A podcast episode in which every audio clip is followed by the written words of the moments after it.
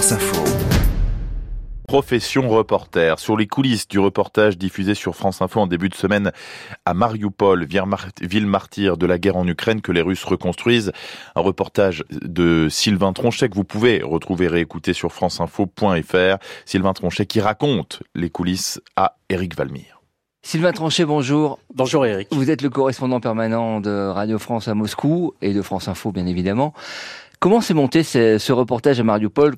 Tant qu'il est vrai qu'il est très compliqué évidemment d'aller dans cette zone. Disons qu'on a profité d'une ce qu'on pourrait appeler d'une fenêtre euh, d'opportunité, c'est-à-dire qu'avant pour aller dans ces zones-là, il fallait ou avoir des accréditations des autorités autoproclamées hein, de, des républiques de Donetsk, moi j'en avais pas, je, je, ne savais pas pourquoi, ou alors y aller avec l'armée russe, donc euh, très encadré, j'y étais allé une fois d'ailleurs euh, comme ça dans ces circonstances, et puis ensuite tout s'est fermé, il y avait plus d'autorisation, et puis on a compris ces dernières semaines qu'avec nos accréditations de correspondants permanents, on est encore quelques-uns euh, à être installés en Russie, on a l'autorisation de faire du reportage sur l'ensemble du territoire de la Fédération de Russie.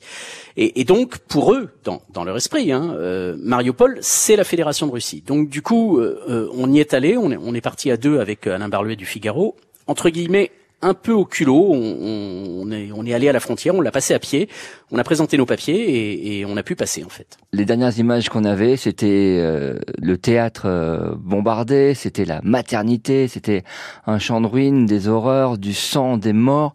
Et là, c'est une ville nouvelle que vous avez découvert. Toutes ces horreurs dont, dont vous parlez, c'est comme si elle n'avait pas existé. Ça, c'est extrêmement frappant. Tout le monde évacue cela. Le théâtre, par exemple, où entre 300 et 600 personnes euh, auraient péri dans, un bombardement, est entouré d'une immense bâche. On annonce sa, réouverture et, c'est comme si on, essayait de faire du passé table rase, ce qui était bien évidemment impossible eu égard à ce qui s'est passé sur place. Il y aurait entre 21 000 et 100 000 victimes civiles selon les évaluations. Qu'est-ce qui vous a réellement frappé quand vous êtes arrivé dans ce Mariupol C'est le chantier euh, qui est en cours et, et qui ne concerne pas seulement les, les logements. C'est-à-dire que euh, aujourd'hui encore, hein, la, la, grande majorité des habitants de Mariupol, il y en aurait encore à peu près 150 000, vivent dans des conditions euh, encore très précaires, même si les Russes sortent à un rythme infernal des nouveaux immeubles tout frais, pimpants et, et, et colorés.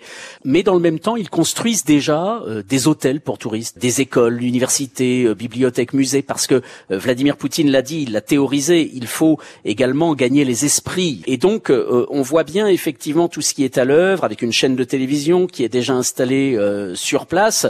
On voit des affiches en ville. Euh, nous sommes Russes, Dieu est avec nous. Enfin, voilà, on, on est vraiment dans une espèce de, de, de, petite scène expérimentale qui a vocation à devenir la, la vitrine du projet du Kremlin pour la, sa politique d'annexion de l'Ukraine. On sait très bien qu'un regard journalistique qui n'est pas conforme à, à, celui de la propagande est, est plutôt mal perçu. Avez-vous pu travailler, vous, en tant que journaliste occidental, dans de bonnes conditions? édition?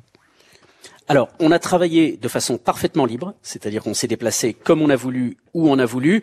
Ensuite, euh, clairement, on avait contacté les autorités de la ville, par exemple, personne ne nous a répondu, personne n'a plus envie de répondre aujourd'hui en Russie ou en, Ukraine occupée à un journaliste issu d'un pays dit euh, inamical, ça, ça, il faut être clair.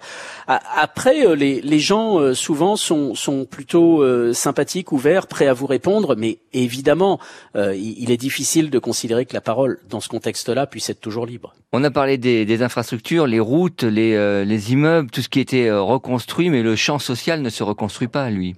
Ah non, la, la société euh, euh de, de, Mariupol, euh, pour l'instant, est, reste inexistante. C'est-à-dire que chacun euh, vit un peu comme il le peut. Il y a quasiment plus de revenus. Hein. Les, les, quatre usines principales de la ville, c'était une immense ville industrielle, ont, ont, été détruites. Les retraites qui sont prises en charge par la Russie sont, sont très faibles. Il n'y a, a, pas de distraction hein, dans cette ville et, et il n'y a pas de communauté, effectivement, à proprement parler. On a vu des gens qui, qui s'ennuyaient toute la journée chez eux ou, traînaient plus ou moins dans les rues. C'est quand même quelque chose de de, très compliqué.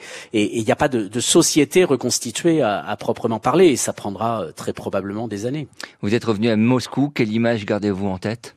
Peut-être l'image de, de l'usine Azovstal, euh, qui, qui, est un, un, enchevêtrement incroyable de, de béton et, et, de métal, sur, sur, le terrain de laquelle les Russes disent vouloir construire un technoparc. Pour, pour vous donner l'idée, c'est un territoire immense. Il, a fallu peut-être 15 à 20 minutes pour qu'on en fasse le tour en voiture. Et quand on se dit que là pourrait voir le jour un technoparc alors que euh, rien n'est déminé et que encore une fois les, les missiles volent au-dessus du site, euh, on, on, comprend quelque part toute l'utopie, pour dire les choses simplement de, de ce projet. Sylvain Tronchet, un, grand merci. On vous retrouve évidemment au fil de cette guerre en Ukraine sur l'antenne de, de, France Info. Vous êtes le correspondant permanent de Radio France en Russie.